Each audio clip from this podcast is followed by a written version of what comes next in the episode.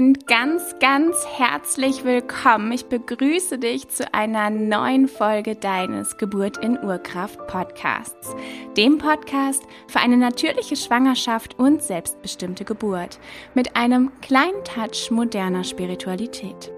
Solltest du mich noch nicht kennen, mein Name ist Ann-Kathrin Gnutzmann. Ich bin Hebamme, selbst dreifache Mama und die Gründerin von Naturgeburt eine Plattform für verschiedene Online-Coaching-Programme, die dich ermächtigen, eine natürliche Schwangerschaft und selbstbestimmte Geburt zu erleben.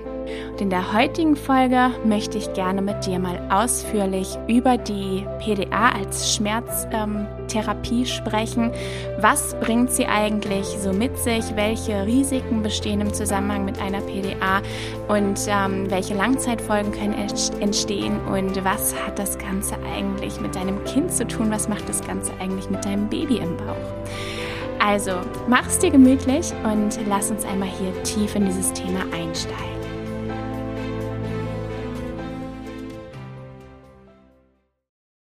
Und es ist mir so ein Herzensanliegen, mit dir jetzt heute über dieses Thema zu sprechen, weil eine PDA oftmals sehr stark verharmlost, verschönert wird.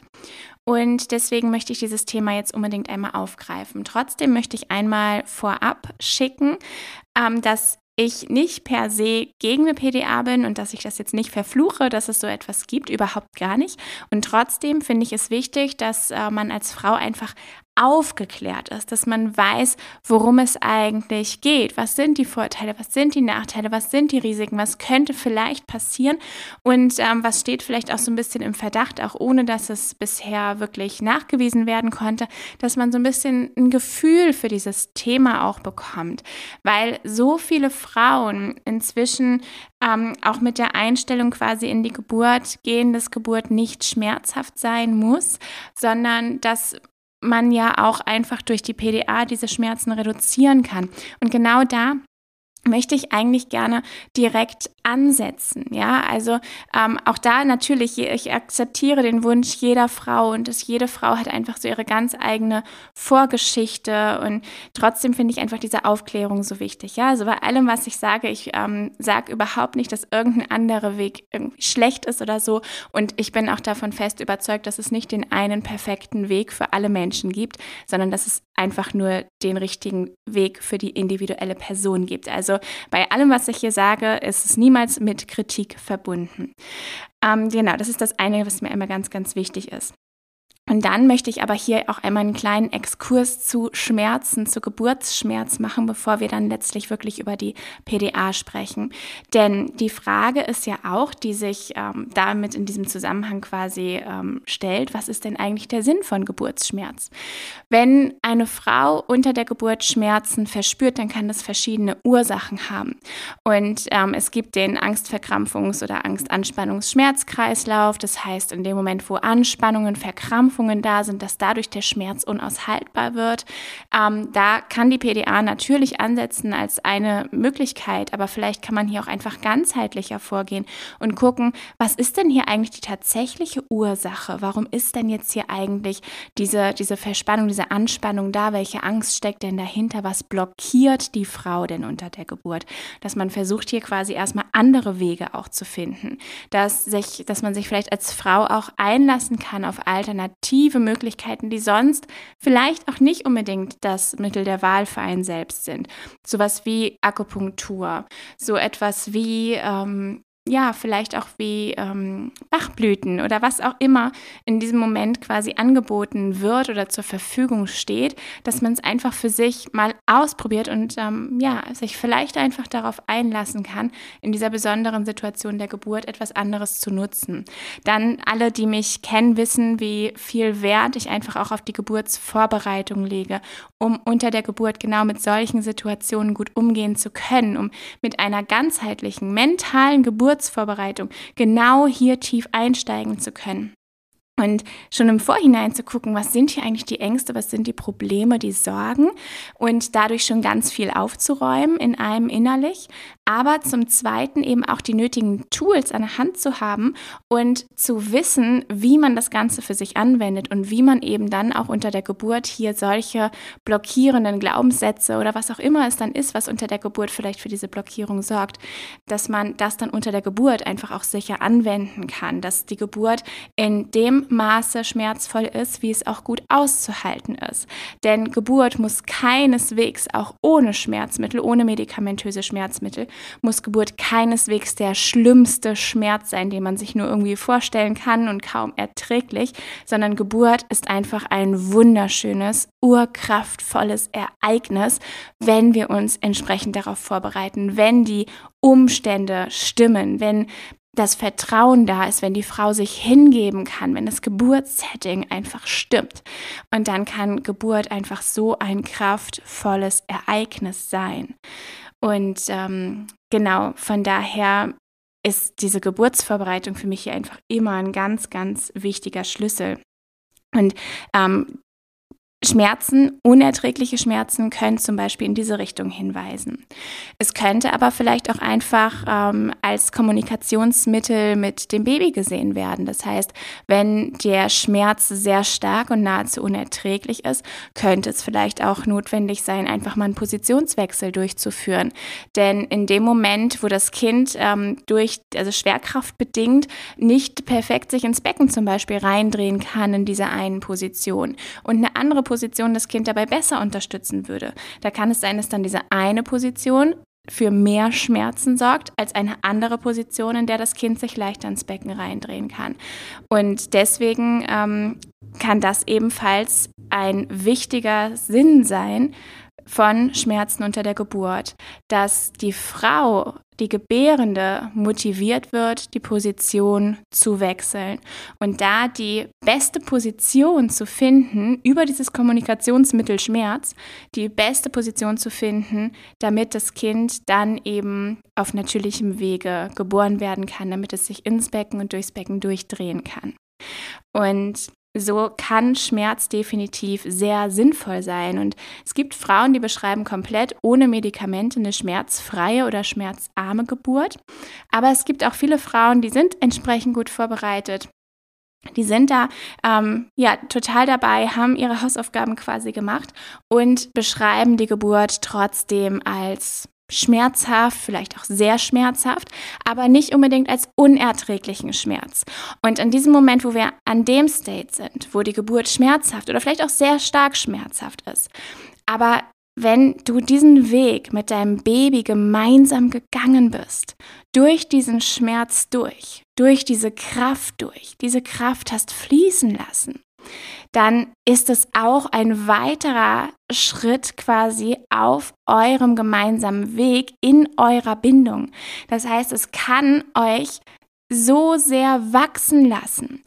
Geburt ist eine Grenzerfahrung. Geburt ist nichts, was irgendwie alltäglich stattfindet, ja. Geburt ist und bleibt eine Grenzerfahrung, aber es kann eine wunderschöne Grenzerfahrung sein. Es kann eine Grenzerfahrung sein, die dich wirklich stärkt und ermächtigt und dann, dass du hinterher weißt, ja, ich kann alles schaffen. Ich habe mein Kind mit so einer Kraft geboren, die hier durch meinen Körper floss. Mein Körper hat so eine Kraft hier entwickelt und gezeigt und ich kann alles schaffen, ja, wenn du diese Geburt quasi gemeistert hast, gemeinsam mit deinem Kind. Und daraus kann so viel Power entstehen, dass es, dass auch da ein Sinn von Schmerz drinne stecken kann. Ja, auch so rum ist es zu sehen. Und dann ähm, gibt es natürlich trotzdem Situationen, in denen eine PDA gegebenenfalls vielleicht auch Sinn machen kann, in denen ähm, es sein kann, dass es vielleicht wirklich nicht vor und nicht zurückgeht und es scheint vielleicht die einzige Alternative zum Kaiserschnitt zum Beispiel zu sein, jetzt eine PDA ähm, durchzuführen. Und wenn das so ist, dann, ähm, oder auch wenn die Frau das Gefühl hat, ich komme mit diesem Schmerz nicht zurecht, ich kann das nicht, ich möchte das nicht und ich brauche jetzt diese PDA, dann kann es natürlich genauso ein gerechtfertigter Weg sein. Das einzig Wichtige ist, dass es für die Frau der richtige Weg ist. Ja, das ist das Einzige. Und eine PDA muss auch keinesfalls bedeuten, dass man jetzt versagt hat oder ähm, ja, dass man das nicht geschafft hat aus eigener Kraft oder was auch immer. Ja, überhaupt nicht, gar nicht, wirklich nicht. Ähm, sondern es ist einfach dann der individuelle Weg dieser Frau und dieses Kindes und kann genauso gut, genauso richtig sein und kann genauso eine tiefe Bindung ähm, für Mutter und Kind ähm, mit sich bringen und muss nicht zwangsweise irgendwelche Nebenwirkungen, also Risiken oder ähm, Nachfolgen, Folgen war jetzt das richtige Wort, muss nicht zwangsläufig irgendwelche Folgen mit sich bringen. Es kann teilweise eben das Risiko dafür erhöhen. Und grundsätzlich ist es so, dass wenn eine PDA gelegt wird, dann haben wir immer diese Einstichstelle. Und diese Einstichstelle, die ist ähm, natürlich auch immer gefährdet, sich zu infizieren. Das ist immer so. Bei jeder Stelle am Körper, die irgendwie auf irgendeine Art verletzt wurde, besteht letzten Endes immer ein Infektionsrisiko. Und das ist da hinten an der Einstichstelle von der PDA eben ganz genauso. Und dann wird ein bzw. zwei Medikamente hier drüber verabreicht. Die gehen zu einem sehr, sehr geringen Maße nur auf das Kind über. Ähm, ich kann dir leider nicht sagen, beziehungsweise habe ich keine Studien dazu gefunden, was diese Schmerzmittel Mengen, dieses, dieses Minimale quasi mit dem Kind vielleicht anrichten kann. Grundsätzlich ähm, heißt es definitiv in sämtlichen Aufklärungen, immer in sämtlichen Anästhesiegesprächen, dass ähm, da eben nur so geringe Mengen zum Kind gehen, dass es keine Auswirkungen auf das Kind hat. Es liegt daran, dass dieses Schmerzmittel nicht direkt, diese Medikamente nicht direkt in den Blutkreislauf kommen, sondern dass die ähm, eben auf anderem Weg quasi verabreicht werden, nämlich hinten zwischen die Wirbelkörper.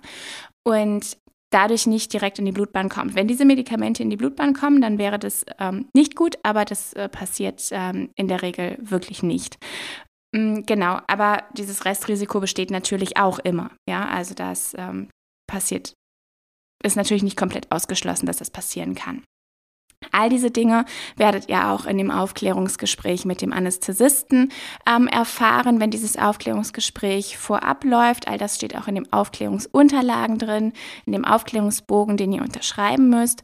Und dort findet man dann auch so Angaben wie, dass eine Querschnittlähmung zum Beispiel passieren könnte. Und hier habe ich auch einmal versucht zu gucken nach Zahlen, dass ich ein paar Zahlen für euch habe. Und ähm, was ich gefunden habe, ist eine Angabe aus dem Ärzteblatt. Und da stand, dass die ähm, Häufigkeit von, äh, von bleibenden Schäden durch eine direkte Verletzung von nervalen Strukturen, dass das so zwischen 0 und 7,7 Fällen pro 100.000 ähm, Anästhesien, also PDA Legungen quasi, ähm, ja, dass es so häufig quasi stattgefunden hat, dass es dort Probleme gab. Also ähm, wirklich sehr, sehr geringe ähm, Risiken, die hier angegeben werden für langfristige, ist jetzt nicht ähm, speziell auf Querschnittlähmung, sondern einfach auf langfristige Schäden durch eben die Verletzung von ähm, nervalen Strukturen. Mm, genau, grundsätzlich sind hier in diesem Zusammenhang eher seltener Probleme. Was häufiger auch vorkommt, ist, dass die Frau zum Beispiel sehr, sehr starke Kopfschmerzen hat, dadurch, dass bei der PDK-Anlage ähm, Verletzungen stattgefunden haben. Das könnte zum Beispiel ähm, passieren, dass die Kopfschmerzen so stark sind, dass die Frau auch die nächsten Tage nur liegen kann, zum Beispiel. Ähm, sowas kommt schon hin und wieder vor. Aber ich möchte jetzt gerne auch noch mal ein bisschen tiefer auch auf das Kind eingehen, beziehungsweise auch auf die hormonelle Situation von euch. Denn das sind alles Dinge, die ich bisher genannt habe. Die werdet ihr auch in dem Aufklärungsgespräch von dem Anästhesisten erfahren. Und ähm, diese Podcast-Folge ersetzt natürlich auch kein Anästhesiegespräch ich definitiv nicht. Es soll einfach nur so ein bisschen zum ähm, Nachdenken anregen und zum Vorbereiten auf dieses Gespräch, dass ihr gegebenenfalls hier auch die entsprechenden Fragen stellen könnt, die ihr für euch braucht und wissen müsst, um eine gut aufgeklärte Entscheidung treffen zu können. Und ähm, genau, was kann quasi noch passieren? Wie geht es dem Kind mit dieser Situation? Grundsätzlich ist es so, dass der Körper einen bunten Hormoncocktail ausschüttet, wenn die Geburt stattfindet. Wir haben hier zum Beispiel Oxytocin. Oxytocin ist das Liebes- und Bindungshormon, das ähm, Kuschelhormon, das auch beim Geschlechtsverkehr zum Beispiel ausgeschüttet wird. Und dieses Hormon macht die Wehen. Das sorgt für die Kontraktion, dass sich die Gebärmutter zusammenziehen kann, dass du diese Wellen spüren kannst und dass du, ja, dass das Kind überhaupt geboren werden kann. Das ist das Oxytocin.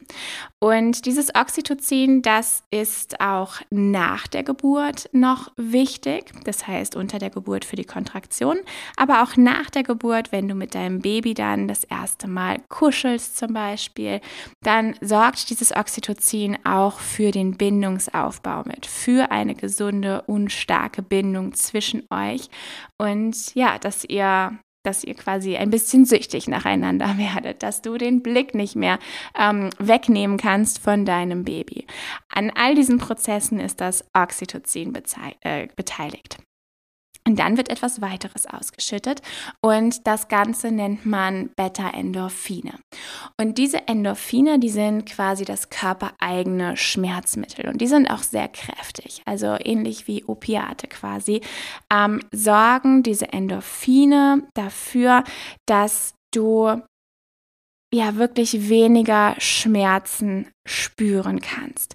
Dass du eigentlich so ein bisschen wie in so einem Rausch vielleicht auch bist, also vor allem auch zusammen mit dem Oxytocin, dass du da wirklich dich voll und ganz in die Geburt reingeben kannst und wirklich auch eine natürliche Schmerzlinderung hier einfach direkt mitbekommst. Und auch nach der Geburt unterstützt sich das Ganze eben auch in der Bindungsförderung zum einen, zum zweiten aber auch wirklich, um in diesen wunderschönen, beflügelnden Zustand zu kommen nach der Geburt. Ja, wirklich diese ganze Euphorie zu spüren, die Geburt geschafft zu haben, das Baby in den Arm zu halten und da einfach nur dieses Glück zu verspüren.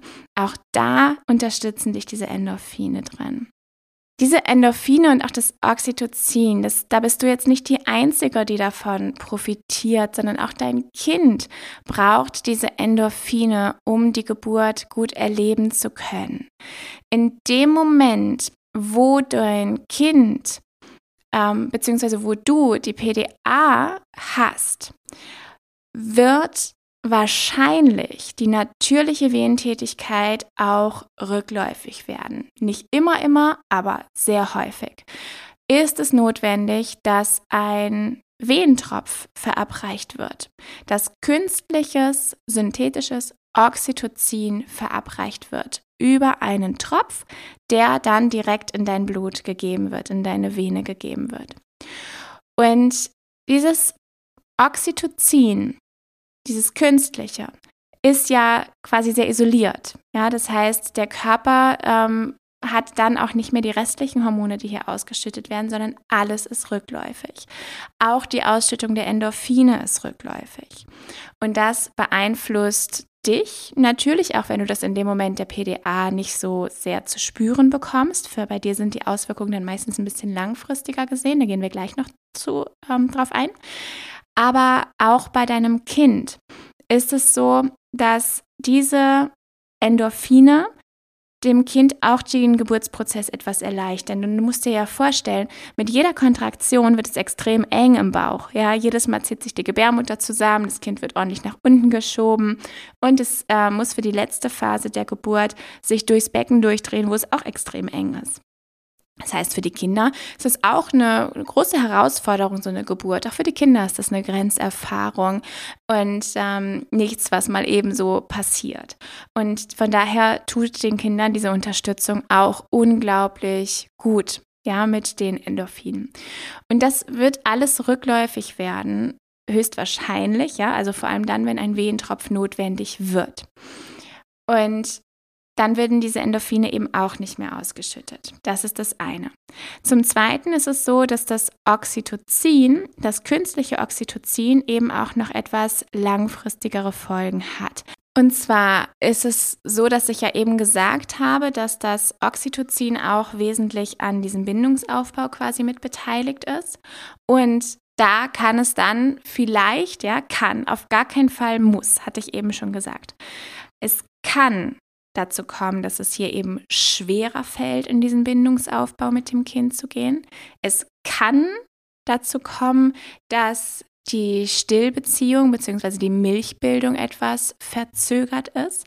Denn auch an dem Stillprozess, an, der, ähm, ja, an dem Stillprozess an sich ist Oxytocin wieder mit beteiligt. Das heißt, ähm, ohne Oxytocin kein Stillen. Und in dem Moment, wo unter der Geburt in diesen Hormonhaushalt eingegriffen wird, verändert das auch für die Zeit nach der Geburt den Hormonhaushalt. Und es dauert eine ganze Zeit, bis sich das einfach dann wieder für sich reguliert hat. Es gibt auch da ein bisschen was, was man tun kann, um das Ganze noch weiter zu unterstützen. Ja, da ist dann das Kuscheln noch wichtiger quasi.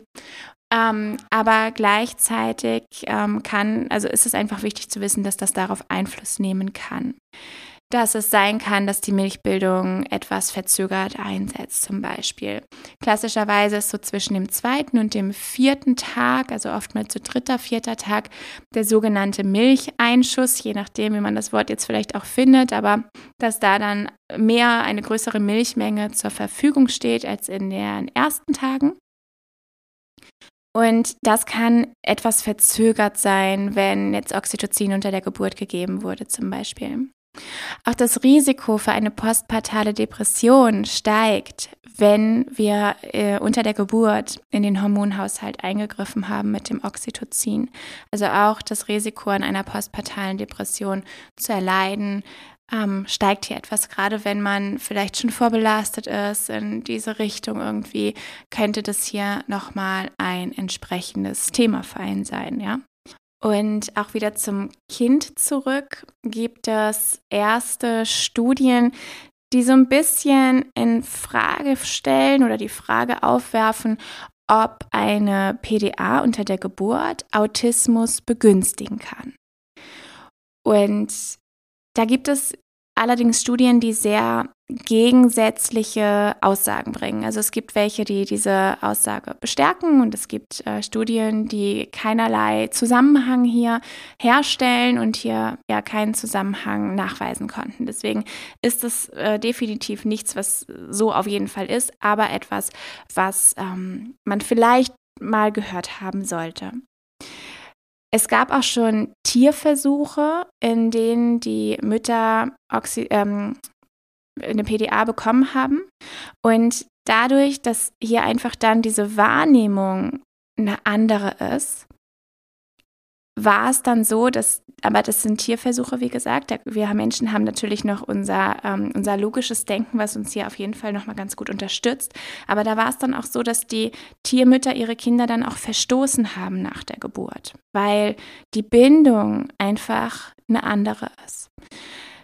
Von daher, ähm, da haben wir, wie gesagt, den Vorteil, dass wir wirklich auch logisch denken können. Gibt uns aber vielleicht auch so einen kleinen Hinweis darauf, dass hier wirklich hormonell auch etwas passiert und es uns schwerer macht, vielleicht in diese Bindung reinzufinden. Vielleicht, Mutmaßung. genau. Also du siehst, es ist ähm, durchaus ein Segen, dass wir immer mehr Technologien zur Verfügung haben, die im Ernstfall natürlich auch Leben retten können.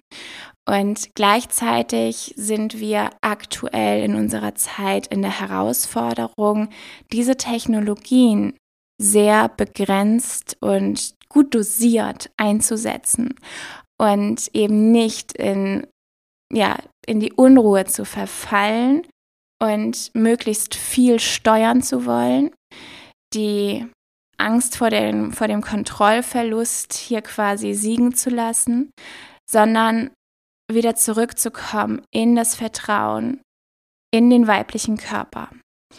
Denn seit Jahren dabei die Interventionsraten steigen und steigen und steigen, haben wir seit Jahren kein besseres Outcome der Kinder. Die Kinder ähm, sind nach der Geburt quasi genauso, also vor Jahren war die Sterberate der Kinder genauso wie heute bei deutlich steigender Interventionsrate unter der Geburt. Und wodurch oder wozu das unter anderem eben heute oftmals führt, ist, dass die Frauen einfach auch traumatisiert sind durch all diese Interventionen. Und allein hier ist es ja schon so, dass viele Interventionen gar nicht mehr so richtig als Intervention angesehen werden, dass es einfach ganz normal ist, diese Intervention durchzuführen. Und das fängt schon beim CTG an. Dass ein CTG unter der Geburt geschrieben wird, ist etwas ganz Normales. Aber dass, dass das CTG ähm, auch ja, einen Einfluss auf den Geburtsverlauf haben kann, weil die Frau in der Regel gebeten wird, sich hinzulegen oder ähm, ja, vielleicht innerhalb des ähm, Umkreises quasi vom, vom CTG-Gerät zu bleiben oder vielleicht auch das Kind ein Stück weit beeinflusst wird, weil die Kinder hören das. Das funktioniert ja mit Ultraschall, der, der Herztonmesser, und das hören die Kinder. Und der ist vielleicht auch schon aufgefallen, dass dein Kind immer ganz gezielt gegen den Herztonknopf tritt.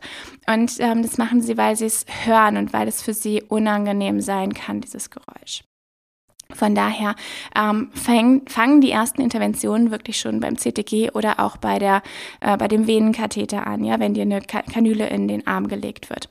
Das sind alles schon Interventionen, die so normal geworden sind.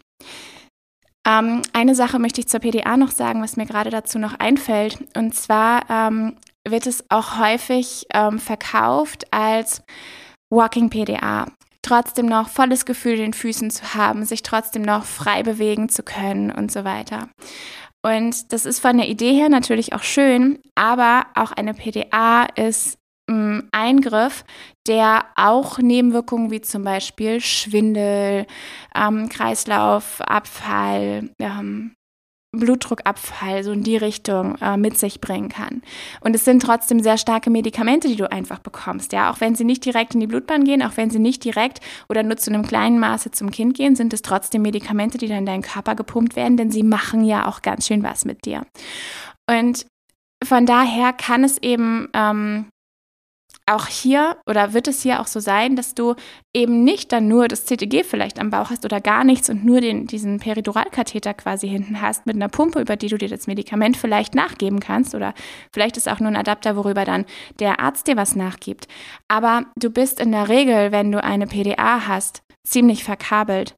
Das heißt, ähm, vielleicht eine Blutdruckmessung regelmäßig, du wirst wahrscheinlich die ganze Zeit über ein CTG haben, du hast vielleicht Flüssigkeit, die dir über die Vene gegeben wird, du hast die Sauerstoffsättigung an deinem Finger.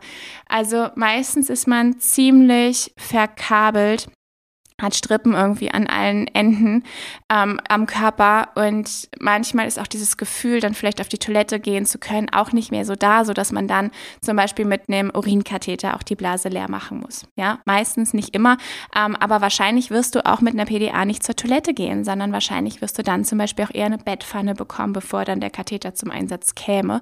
Ähm, vielleicht funktioniert es auch damit, aber in der Regel ist dann der Gang zur Toilette auch gar nicht so häufig.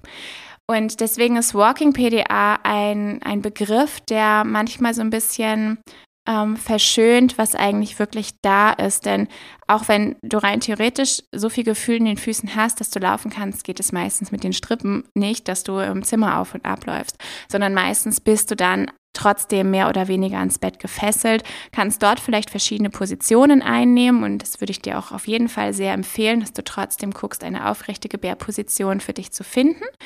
Ähm, aber bist halt trotzdem einfach begrenzter.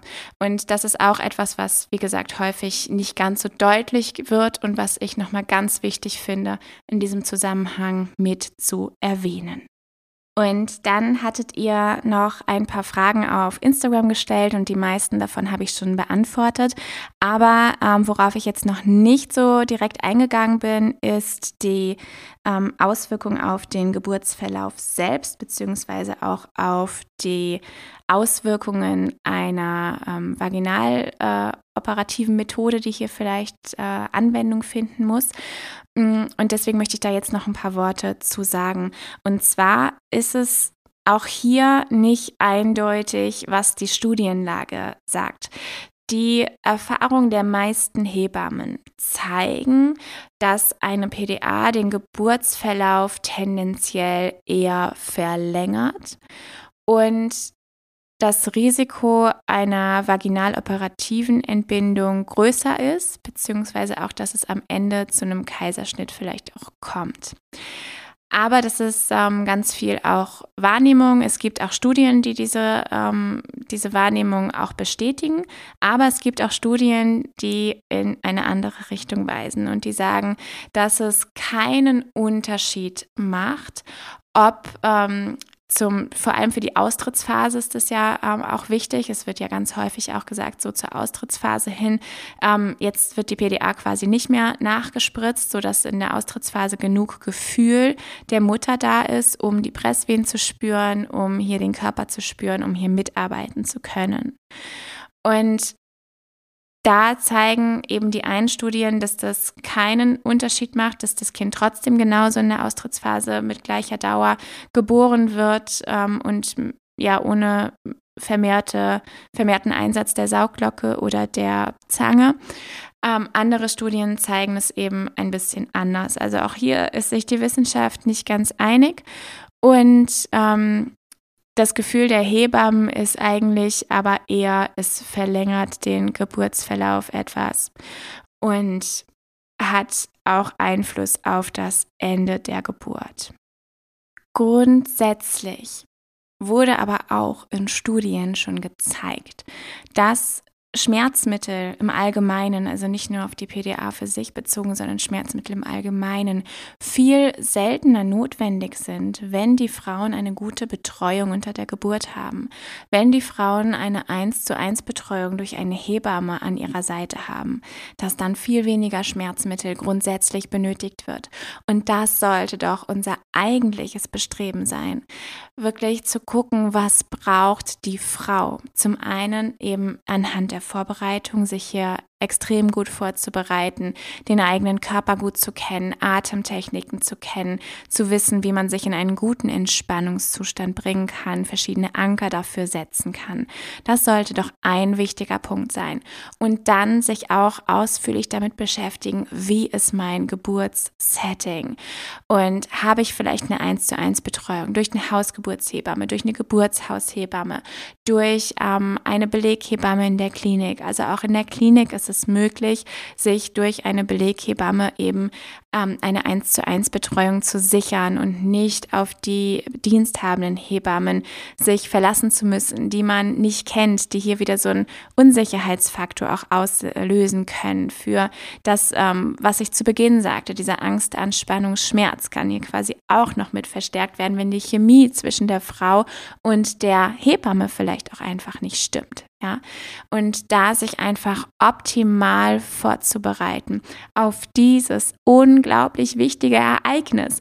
Wenn wir eine Hochzeit planen, dann sparen wir jahrelang dafür, dann ähm, wird da ähm, ganz viel Geld für ausgegeben. Es wird hier ganz viel organisiert, das ganze ein Jahr vorher am besten alles geplant.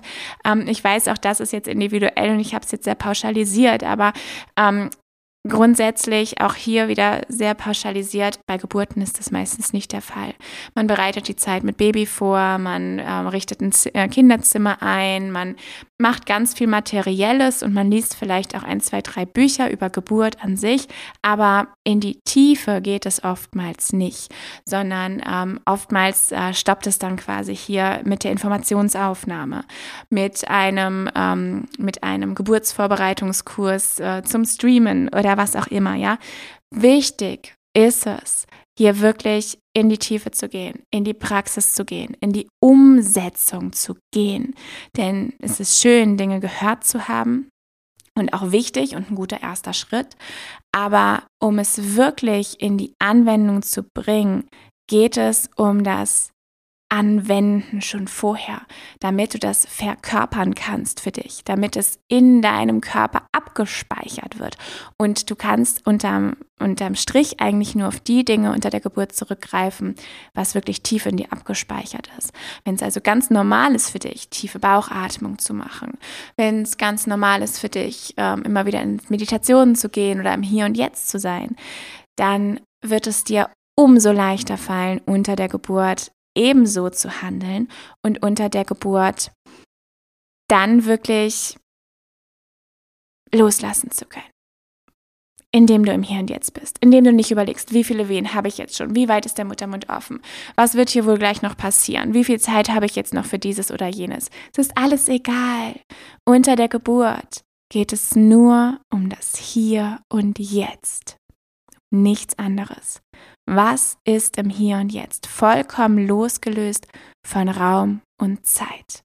Das ist das, worum es unter der Geburt geht und was wir in unserer Gesellschaft hier kaum noch kennen. Ja, in anderen Kulturkreisen ist es ganz anders.